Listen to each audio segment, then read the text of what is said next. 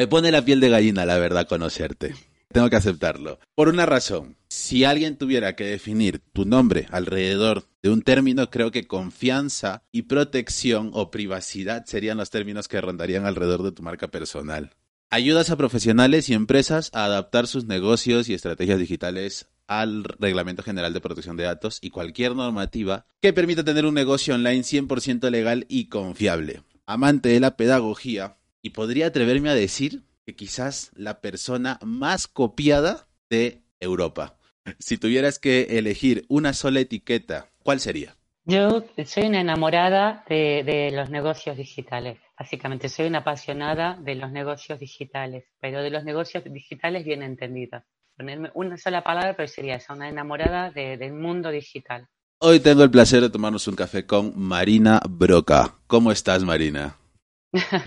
muy bien, muy bien, encantada de estar aquí contigo, que hagamos un cruce de charcos virtual también. Sí, sí. Esto es la, la maravilla del mundo digital, ¿no? Que podamos estar, bueno, básicamente rompiendo fronteras, conectándonos en todas partes y además pudiendo tener una amplitud ¿no? en todos estos mensajes que estamos grabando ahora mismo tú y yo, que no tiene ningún tipo de frontera. No, lo digital no hay fronteras, es un gustazo hacer este viaje virtual.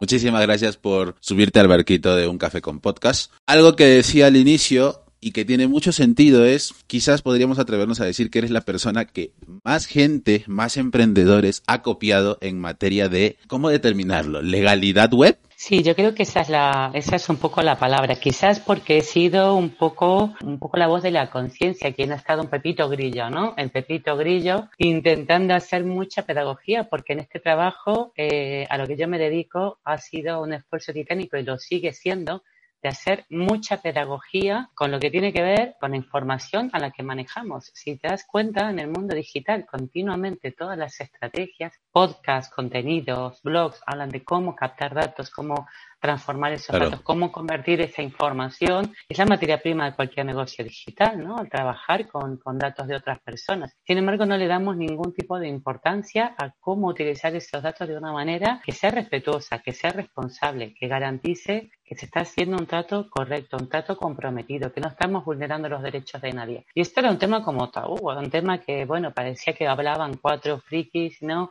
Juristas en un lenguaje que no entendía nadie, que a nadie le importaba y que nos nos sacaba bostezos, ¿no? Se lo caían las, las mandíbulas, porque a mí misma yo he escuchado a otros compañeros profesionales hablar de este tema con un lenguaje farragoso, citando leyes, artículos, y era como, o sea, se me va a dislocar la mandíbula ahora mismo de tanto bostezar. Entonces, son temas que nos aburren, son temas que no nos, no nos interesa tener que pensar en esto, nos interesa pensar en cosas más entretenidas, como las que haces tú, por ejemplo, estar en medios, hablar sobre marketing, sobre ventas, sobre cómo dinamizar un negocio, pero cuando tenemos que hablar de las cosas que tenemos que hacer para cumplir, esto como que no gusta mucho, ¿no? Y aquí se nos atraganta, se nos hace bola y cuesta. ¿En qué momento identificaste en tu carrera, en toda tu trayectoria, que ibas a dedicarte al marketing legal? Muy técnico quizás y muy engorroso también de implementar muchas veces. Sí, básicamente porque, como te decía, yo soy una enamorada de, del mundo digital. Entonces, ya trabajaba, trabajé durante muchos años en consultoría tradicional de protección de, de, datos, pero negocios físicos. Son negocios donde, bueno, hablabas de la protección de datos cuando trabajabas de datos de trabajadores o datos de clientes en entorno más, más físico, pero me apasionaba el mundo digital. Entonces, empecé a hacer mis pinitos con el primer blog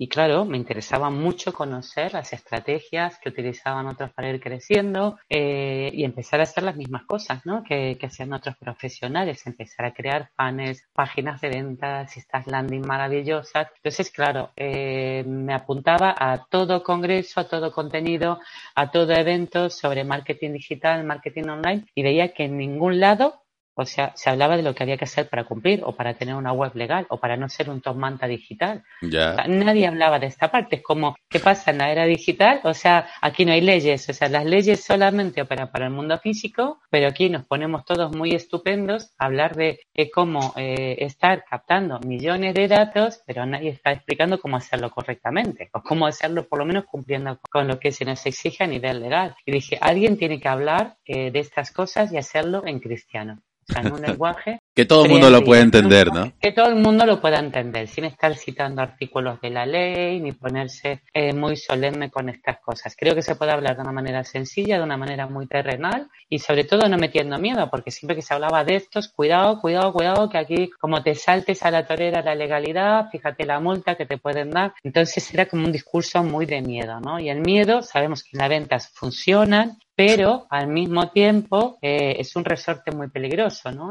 Es una navaja de doble filo. Si trabajas mucho el miedo, al final consigues la reacción contraria, ¿no? Que la gente haga un poco el avestruz, escondamos la cabeza y nos hagamos los locos como que esto no va con nosotros. Yo creo que había que también dar eh, otra, la otra cara, ¿no? Del cumplimiento que tiene que ver con diferenciarnos, con establecer compromisos con los usuarios y en entender que estas regulaciones no están para molestarnos a nosotros, no están para entorpecer nuestro trabajo, están para crear básicamente entornos respirables de confianza en un mundo digital. El término confianza se dice pronto, pero también es muy complicado desarrollarlo, de conseguirlo, cuando no existe ese contacto presencial en, en, un negocio físico, ¿no? Que el cliente entra, está el vendedor, está el supervisor, el cajero, tal o cual. Entonces hay un contacto humano. En un, en un mundo digital el contacto humano no existe. Ejemplo de eso, estamos tú y yo aquí, que estamos uno al otro lado del mundo, estamos en el mismo lugar, pero a la vez no. Crear esa confianza en el mundo digital es, es un reto realmente.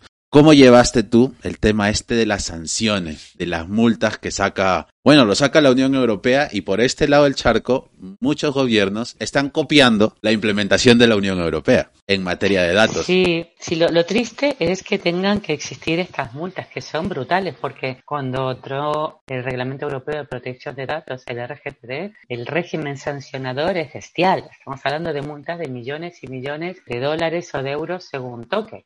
Hace poco hubo una, ¿verdad? Una, una multa para un, conglomerado grande. Bueno, hay multas continuamente. De hecho, ya hay rastreadores de, sanciones que te van recopilando todas las sanciones, lo van aplicando las diferentes autoridades de control en materia de protección de datos, concretamente aquí en España. A CaixaBank, que es uno de los, bancos más importantes, fueron 6 millones de euros. Ese fue el más grande. Es una, no es la más grande. Facebook tuvo una sanción bastante más grande, pero no solamente fue el coste de la sanción, sino que se desplomó en bolsa. O sea, fue más el daño reputacional que a veces las empresas no tienen en cuenta, no ponderan que aquí no solamente hay un daño económico muy bestia, o sea, a veces es mucho mayor el daño reputacional, porque las sanciones son públicas cuando se trata de una empresa de cierto calado mediático, toda la prensa se hace eco de estas sanciones, entonces, claro, a nivel de reputación, a nivel de marca, decir que estás incumpliendo, que estás abusando de, lo, de la confianza de, tus clientes, que estás haciendo un mal uso de esa información, bueno, no es una declaración de principios institucional que interese mucho. Y en el caso de Facebook fue un desplome tan bestial que perdieron muchísimo más dinero justamente por esta caída en bolsa que lo de la propia sanción, que ya fue una salvajada de por sí, ¿no? ¿Alguna vez te has topado con algún cliente o prospecto de cliente que te aborda y te dice, me han sancionado, ayúdame a solucionarlo? Sí, y esto ocurre mucho porque la gente toma nota de lo que tiene que hacer una vez que, ya se encuentra con el problema, ¿no? A todo lo pasado. Bueno, ya cómo lo soluciono. A ver, es muy complicado. ¿Qué es lo que te dice la ley? Que seas muy proactivo con el tema de, la protección de datos, que implementes una serie de medidas, que hagas una serie de cosas. Una vez que te, llega un expediente sancionador, es que ya la agencia ha demostrado que no lo has hecho bien. que esa parte no lo has hecho bien.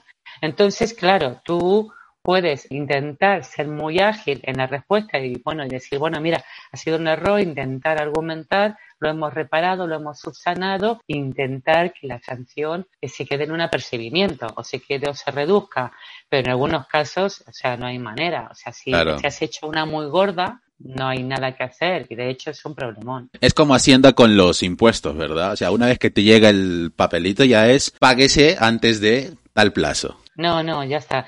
Y el problema es que la gente toma nota porque son, estas cosas son al final como el cuento del coco, ¿no? Todo el mundo habla de ella, pero es como, bueno, es como el cuento del coco. A mí no me va a pasar, o sea, eso no existe. Es como los reyes magos, no va a pasar hasta que te pasa. A veces se subestima el hartazgo que tienen los propios usuarios en, plena era de la información, en plena era digital, lo, hartos que están del abuso que hacen determinadas empresas, determinados profesionales de su información y que ahora tienen herramientas para patalear. O sea, tienen herramientas y es tan fácil como hacer una captura de una página web que está incumpliendo porque no tiene las cuestiones básicas que tiene que tener. Hace una captura, rellena un formulario online, lo manda a la agencia, que tiene efectuada la denuncia. O sea, no hay que apersonarse, no hay que presentar un expediente, no hay que contratar a un abogado, tú mismo. O sea, estás, mira, este no cumpla, hago una captura de tu formulario, del footer de la web o del funnel que me estés mandando y digo, mira, y acreditando a través de estas pruebas de que fulanito con este dominio que tal no está cumpliendo se envía y automáticamente al recibir la agencia que te toque, lo que hace es eso, va a constatar ese tipo de cuestiones y te manda una cartita de amor estupenda. y esto, a ver, hay mucha duda cruzando el charco, porque estamos hablando de reglamento general de la Unión Europea, el reglamento mm. general de Estados Unidos, que también tiene el US Privacy, algo así, si no me equivoco. Pero para los que estamos en Latinoamérica, yo estoy en Internet, tengo un blog, tengo un funnel, tengo un producto en venta, etcétera, etcétera. Y tengo público de la Unión Europea, tengo público de España, de Francia, de donde sea. Por este lado, muchas veces, los blogueros más que nada, como no tienen un modelo de venta directa, por decirlo así, o sea, a veces son afiliados, a veces son, trabajan con referidos, no le prestan importancia a esto de la política de datos, a los disclaimers que debes tener pues en cada, en cada formulario que también, también debe estar como a modo de un resumen muy práctico, creo, creo que así se dice, ¿no? Sí. Y al no prestarle atención, es probable y en tu experiencia quisiera que lo comentes, que el organismo regulador de la Unión Europea sancione a una persona o una empresa al otro lado del charco? Sí, sí, sí, absolutamente. Aquí hay que tener en cuenta algo muy sencillo. Este reglamento de, de, protección de datos a nivel europeo no aplica a empresas o profesionales europeos, que va aplica y defiende los derechos de todos los ciudadanos europeos. Entonces, ¿esto qué significa? Que da igual que estés en Europa, que estés en Estados Unidos, que estés en zona LATAM o que estés en Tumbuntu. Es que da igual a la hora de cumplimiento, en el momento que se están tratando datos que tienes una web que permite recabar IPs de ciudadanos europeos, a menos que bloquees todas las IPs que provengan de Europa, ya estás obligado a cumplir. O sea, estás obligado a cumplir. Por eso se dice, se habla del carácter universal que tiene el RGPD. Y estamos hablando del carácter universal porque en el momento que cualquier, por eso las grandes plataformas como Facebook, Google, eh, Amazon, etcétera, que son los grandes brokers, ¿no? De la información personal. Esta gente lo controla todo. A nivel de datos lo tienen todo. a nivel universal. Antes, claro, se amparaban en regulaciones mucho más laxas, mucho más suaves en materia de protección de datos. ¿Por qué? Porque o sea, esa información es oro. O sea, todo, digamos, el core de estas empresas se basa en mayor activo en información personal que son capaces de, capaces de recabar en todos los datos que pueden recabar. Ese es el mayor activo de, negocio. Entonces, ¿qué hacían? Pues buscaban regulaciones más laxas de países que había menos regulación. ¿Para qué? Para hacer todas las troperías que se les ocurriera con nuestros datos. O sea, no retargeting, remarketing, segmentar, pasar perfilados, buscarnos, perseguirnos, geolocalizarnos, hacer todo lo que quisieran. Claro, cuando entró en vigor el RGPD, aquí se les acabó la tontería, porque dijeron, o sea, da igual donde estés, vete a donde quieras a poner tu sede. Si tratas el dato de un europeo, ya estás obligado por toda la maquinaria jurídica y por toda la maquinaria sancionadora perseguirte y a sancionarte. Entonces, lo que tiene que entender cualquier profesional que esté del otro lado del charco y que tenga, yo por ejemplo, uno de mis principales clientes es mexicano, es una plataforma de lanzamientos súper importante que hace macro lanzamientos y gran parte, gran parte de sus clientes son europeos. Tengo empresas de mail marketing que también están en Argentina, que también son clientes míos. O sea, que tengo muchos clientes que están del otro lado del charco que han entendido que esto no es una opción, que esto no es algo que puedas elegir o no. Claro. Que esto es algo que si quieres competir en un mercado europeo, tienes que cumplir sí o sí. Además, ya no se trata lo que te decía antes, que no es un tema que pereza, no, es que lo tengo que hacer. Es que ya, ya se han dado cuenta estas empresas, y hay un montón de estudios que así lo constatan, que las empresas que han invertido desde el principio, que han sido muy proactivas en el cumplimiento, como puede ser MailChimp, que lo conocerás, claro. esta gente les ha mejorado notablemente el engagement de marca. Es decir, han hecho una campaña muy interesante demostrándole a los usuarios que están verdaderamente comprometidos con sus derechos, que están haciendo esfuerzos considerables por respetar su información personal, por brindar una cultura de máxima transparencia respecto a la información que se recaba y lo que van a hacer con ella y esto les ha hecho mejorar muchísimo, muchísimo a nivel de, de engagement, ¿no? Con lo cual han visto que esto es valioso, que no solamente evitan tener problemas mayores, problemas reputacionales, sanciones, sino que además que les genera muchas ventajas a la marca a nivel diferenciación, a nivel competitividad. Por lo tanto, es una ventaja y así lo tenemos que ver como una gran ventaja. Hablas mucho del tema de reputación y es algo que también circula mucho alrededor del término confianza en Internet. ¿Tú mm. te has visto envuelta alguna vez en un caso de pérdida de reputación o crisis de reputación online? No, en mi caso concretamente no. Sí que es cierto que en Internet te encuentras con toda clase de sujetos, ¿no? Claro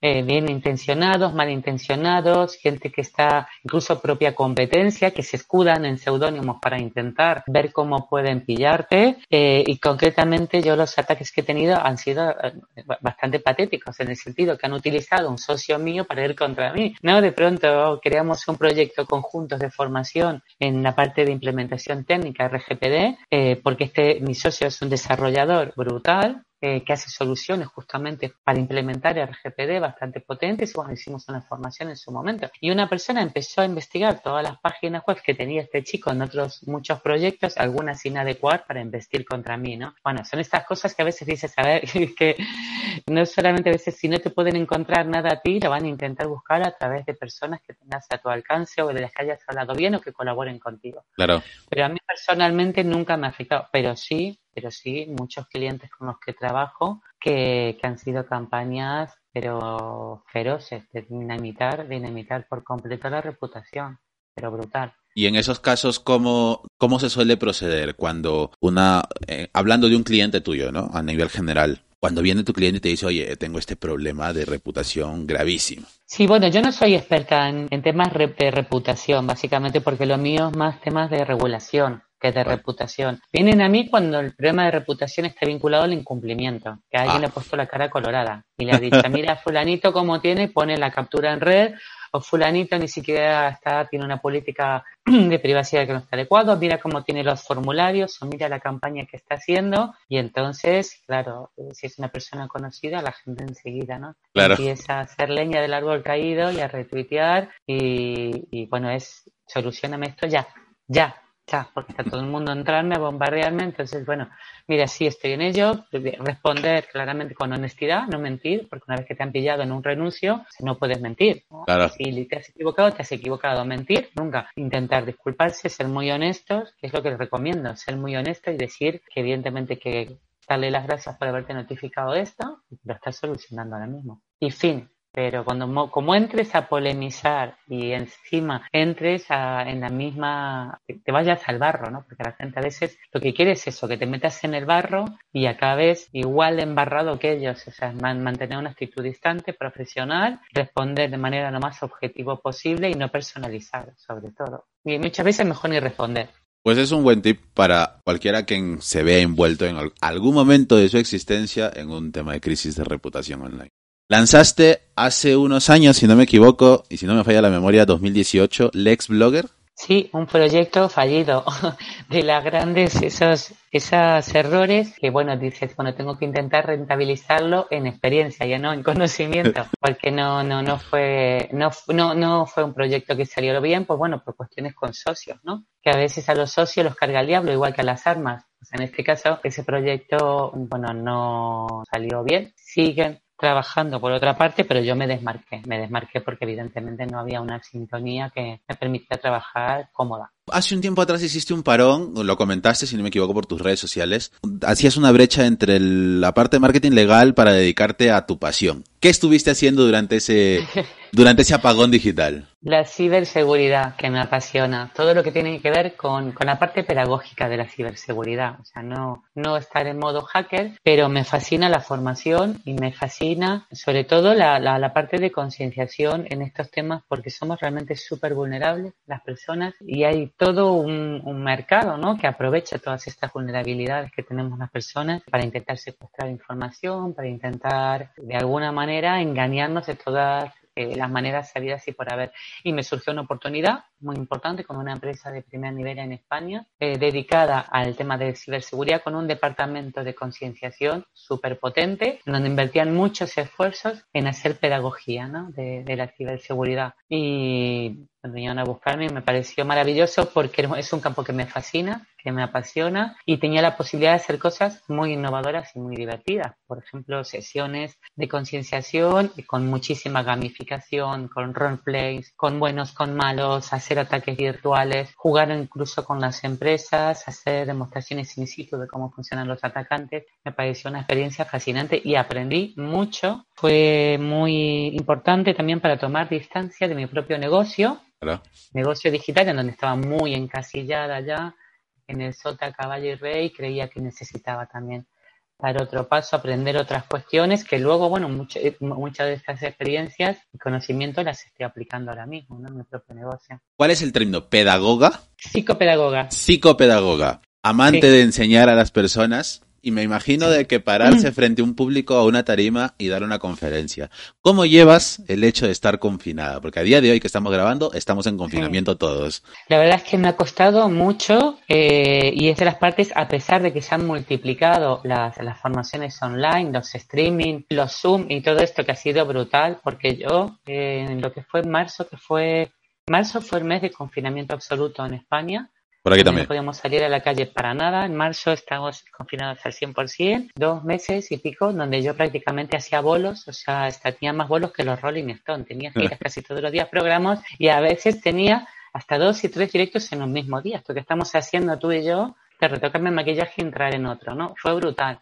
Pero es cierto que a los que nos, nos encanta la formación, nos encanta el feedback directo con la gente, ¿no? El interactuar, el preguntar, levantar la mano tal, cuántos de vosotros tal, y yo me muevo muchísimo, me gusta mucho conectar con la gente y conectar en un entorno más próximo, ¿no? Que no hacerlo a través de una pantalla. No tienes esa misma proximidad, no tienes ese mismo feedback con el público y de hecho tenía un congreso, tenía que asistir como ponente a un congreso en las WordCamp yo soy muy fan, muy friki, muy friki del mundo WordPress. Ya me había enganchado muchísimo con poniendo ponencias y estaba en la WordPress en España, había presentado ponencias y me la habían aceptado. Claro, se tuvo que hacer de manera virtual y fue, claro, para mí tristísimo, tristísimo, porque había hecho justo la semana antes de que nos confinaran, yo había estado en Málaga, en una WordCamp en Málaga, con otras 400 personas, todos abrazados y tal. A la semana ya estamos todos confinados. Y luego viene WordPress en España y claro, yo venía de esta experiencia de estar, tener este calorcito de la gente que se te acerca, te felicita, te pregunta, interactúas, hasta como estamos tú y yo. Eh, y es como... Ah, se siente, no es la misma adrenalina.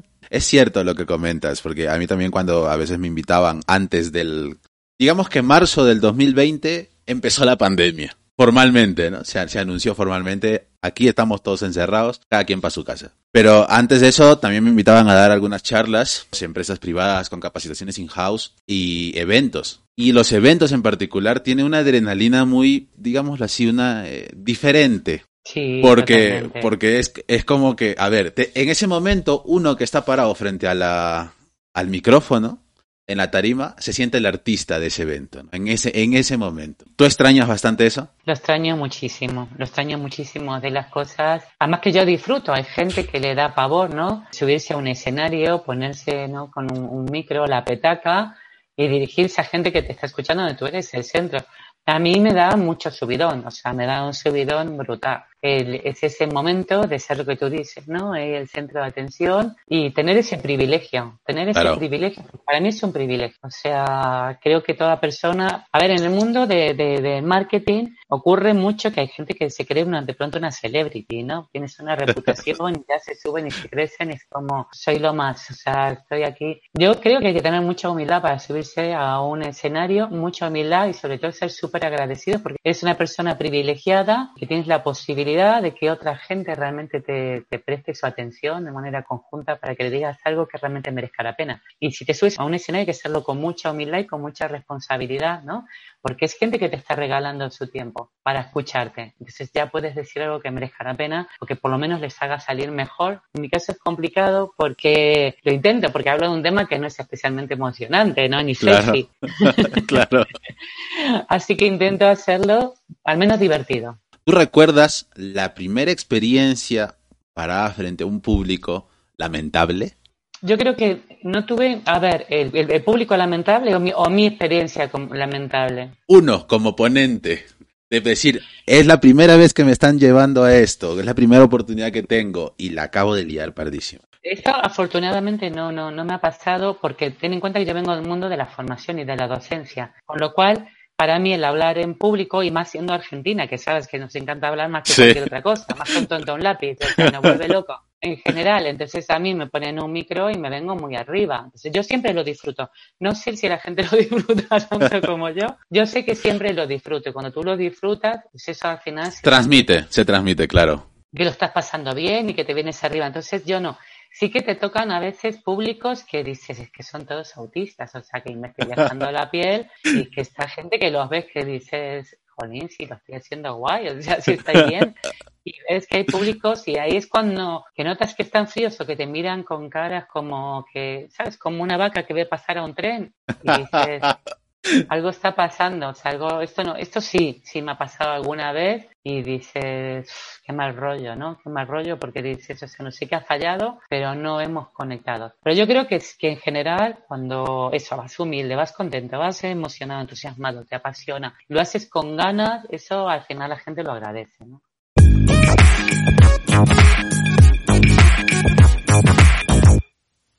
Esta sección se llama Cuestionados es una sección que consta de cinco bloques. En cada bloque tú vas a poder escoger una pregunta aleatoria. Las preguntas son una sobre tu infancia, una sobre tu persona actual, una sobre tu actividad digital y de aquí en adelante viene la chicha del programa, una pregunta casual y una pregunta 100% incómoda. Wow. Me encanta. Tienes dos comodines disponibles para utilizarlos en el momento que consideres oportuno. El primero es devolver la pregunta. Quiere decir que primero la respondes tú y luego tengo que responderla yo sin opción a saltarla. Y la segunda, la el segundo comodín es pasar de la pregunta. Damos por terminada esa pregunta, escoges otro número aleatorio de ese bloque de preguntas. Entonces, vamos a comenzar con una pregunta sobre tu infancia. Escoge un número entre el 1 y el 25. El 22.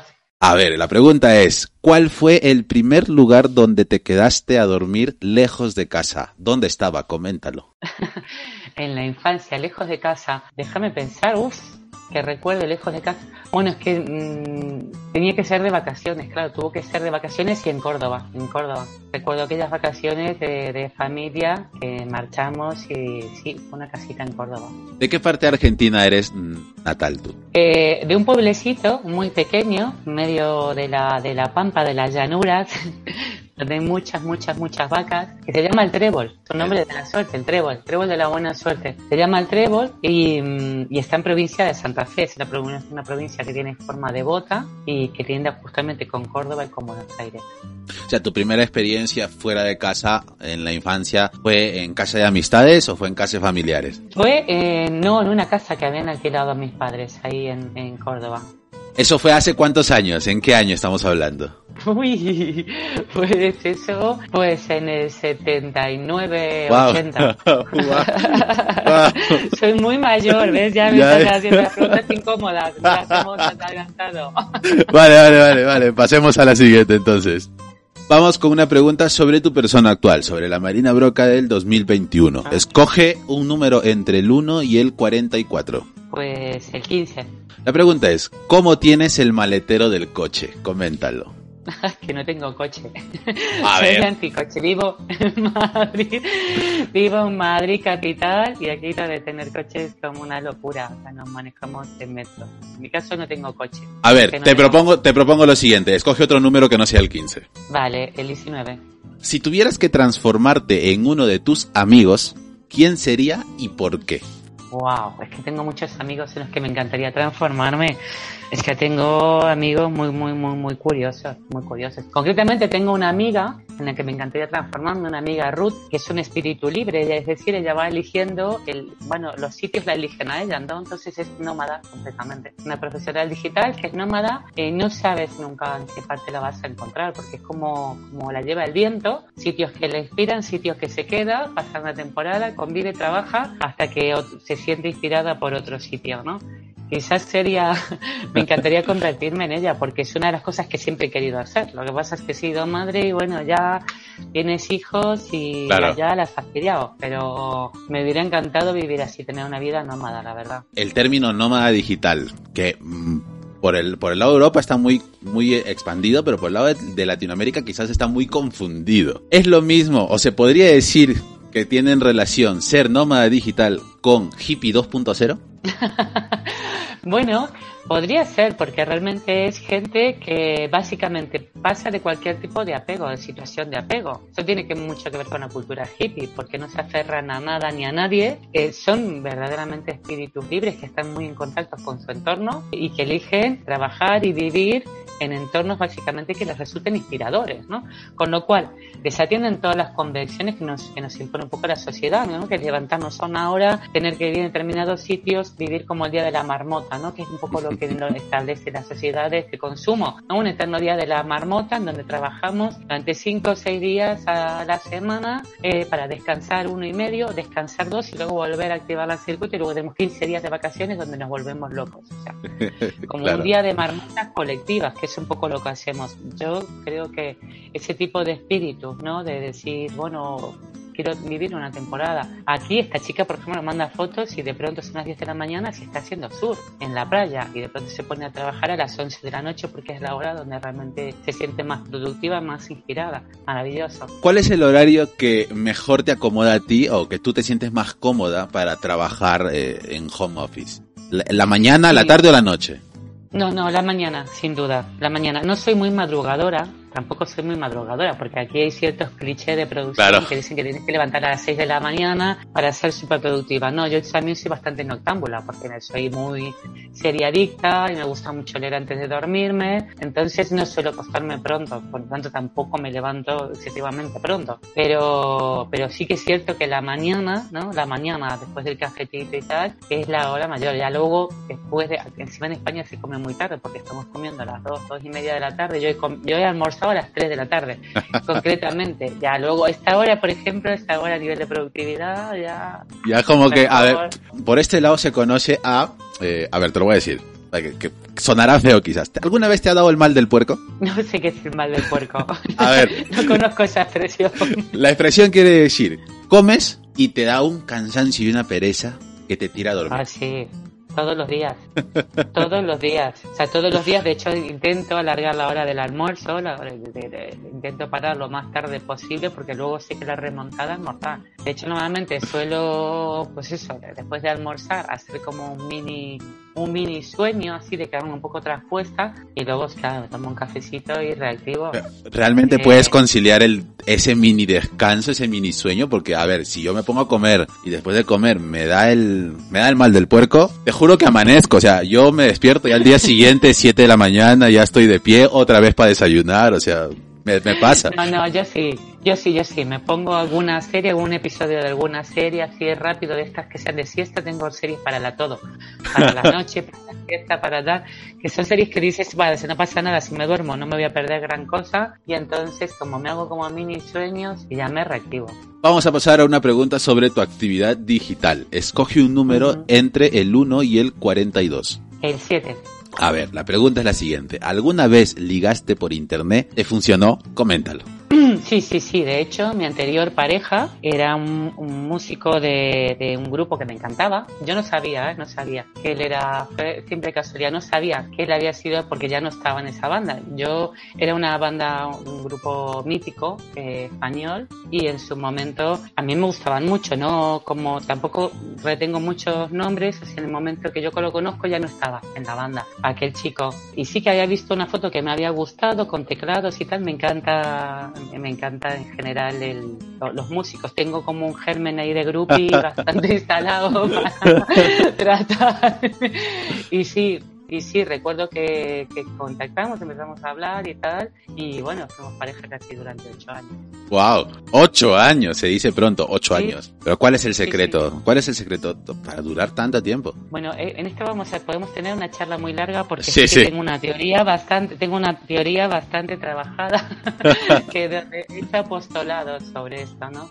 Para mucho tiempo. Creo que la base pase por comprender qué significa una relación sana y tener una estructura mental muy sana. Una pareja al final no deja de ser una empresa entre dos personas. Claro. Entonces, hay que tener muchísimas cosas saneadas. Siempre eh, les digo a, a, a colegas, ¿no? Y a, incluso a parejas, a compañeros, con una relación uno tiene que ir, ¿no? Duchado, peinado, meado y cagado. O sea, y, y, muchas veces esto no ocurre, ¿no?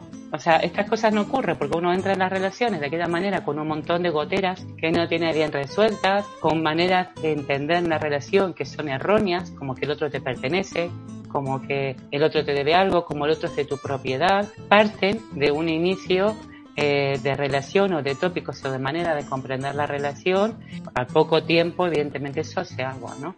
Entonces, claro. para mí lo más importante es estar sano, uno mismo, haberse trabajado mucho interiormente y dar con otra persona que también esté muy trabajada interiormente y establecer vínculos muy sanos, vínculos que no sean de codependencia, vínculos en donde no se establezcan relaciones de propiedad ni de control, que se respete, sobre todo para mí hay un principio básico en una relación que es máxima, máximo respeto por la libertad del otro. Máximo respeto. Si uno no respeta la libertad del otro de elegir, de elegirse en todo momento y le impone cosas o te exigen cosas, es que ya lo estás fastidiando.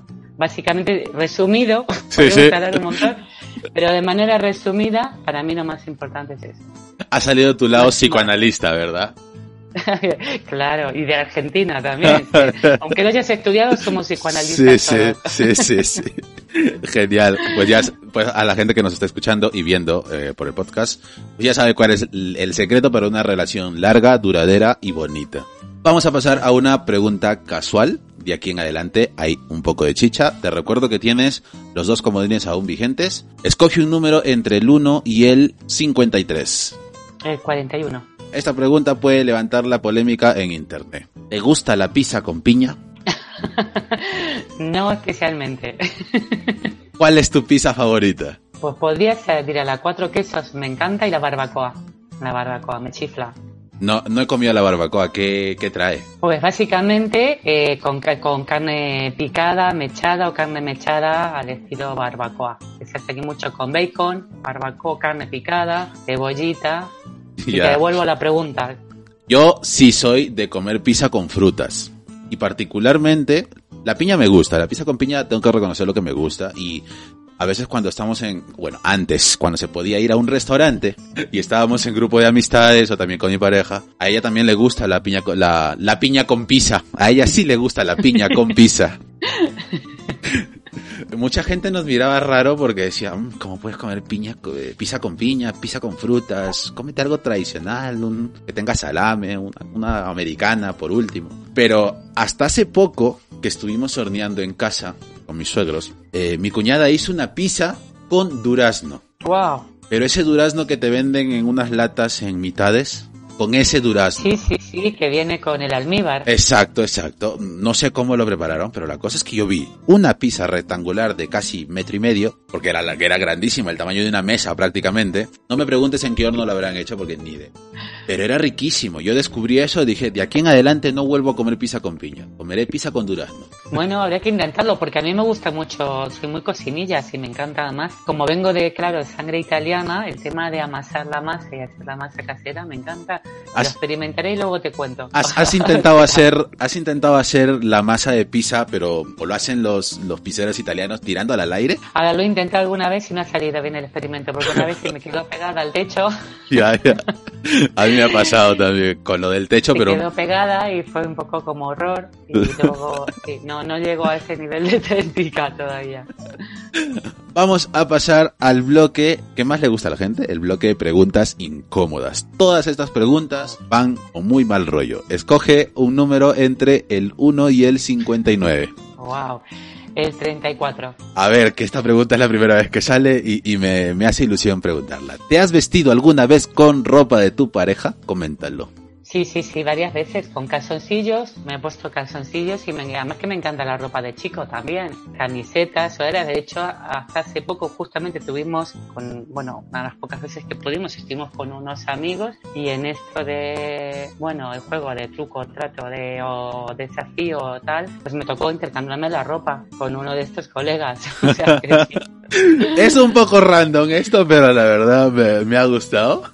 Eres una de las muy pocas mujeres que he entrevistado en el programa y a la que le, ha salido esta pregunta y que diga, me gusta la ropa de chico. ¿Qué es lo más raro que tienes en tu closet a día de hoy? Lo más raro, cosas raras, bueno, sí, la, la verdad es que tengo, un, tengo una especie de, de corset de gatúbela, muy curioso, sí, que en un momento me encantó, dije, lo, lo, aprovecharé, lo aproveché en algún Halloween, creo, en alguna fiesta de disfraz, y es muy, muy, muy, muy, muy rollo, pues, gatúbela, absolutamente, porque además viene con el antifaz haciendo juego y tal es bastante peculiar.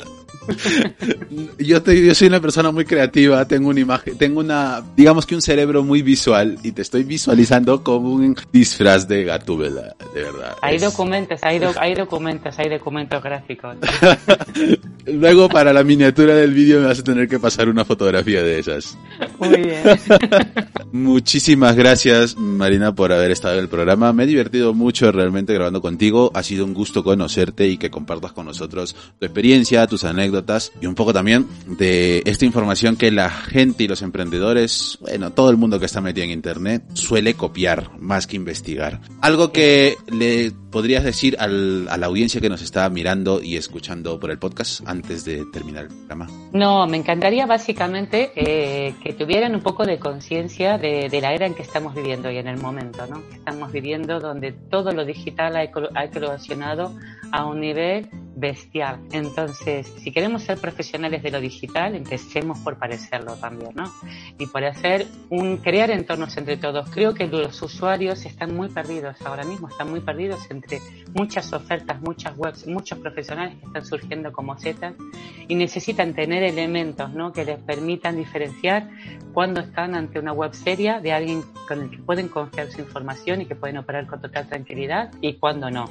Y esto no es una cuestión de, de, de promesas, uno tiene que demostrarlo. ¿no? Lo digital uno tiene que establecer compromisos que el usuario pueda constatar. Por eso creo que tenemos que intentar trabajar entre todos, eh, los que queremos, los que vivimos del mundo digital, los que queremos seguir creciendo, hacer esfuerzos en ganarnos la confianza de, nuestros usuarios. ¿no? Sobre todo cuando hay tanto vende humo, cuando hay tanta confusión, cuando hay tanto ruido, ruido de cara al usuario, de ofertas de banners, de publicidad, de anuncios, de gente que es lo más, está muy perdido, no sabe qué elegir, no sabe qué hacer, no sabe dónde irse. Entonces, creo que es muy importante ofrecerles elementos de confianza, esmerarnos en esa parte que la descuidamos mucho, mucho, mucho, la descuidamos porque estamos por sentados que todo el mundo nos conoce y no es así. Estamos intentando que la gente nos conozca y necesitamos hacernos creíbles, ¿no? Y ser confiables para esta gente. Entonces, hay que cuidar la parte de confianza y la mejor manera es siendo muy transparentes, pidiendo permisos cuando tocas y las regulaciones, este tipo de regulaciones que yo defiendo son Seth Godin. Es que quien haya leído algún libro de Seth Godin, La vaca púrpura, marketing de permiso, sabe que Seth Godin no tenía nada que ver con el RGPD y tiene todo que ver con el RGPD, porque RGPD es Seth Godin, es marketing de permiso. No hay ninguna diferencia. Muchísimas gracias, Marina, por ser parte del programa. Invitamos a toda la audiencia que nos está mirando y escuchando que nos sintonicen en el próximo episodio. Chao, chao. Adiós.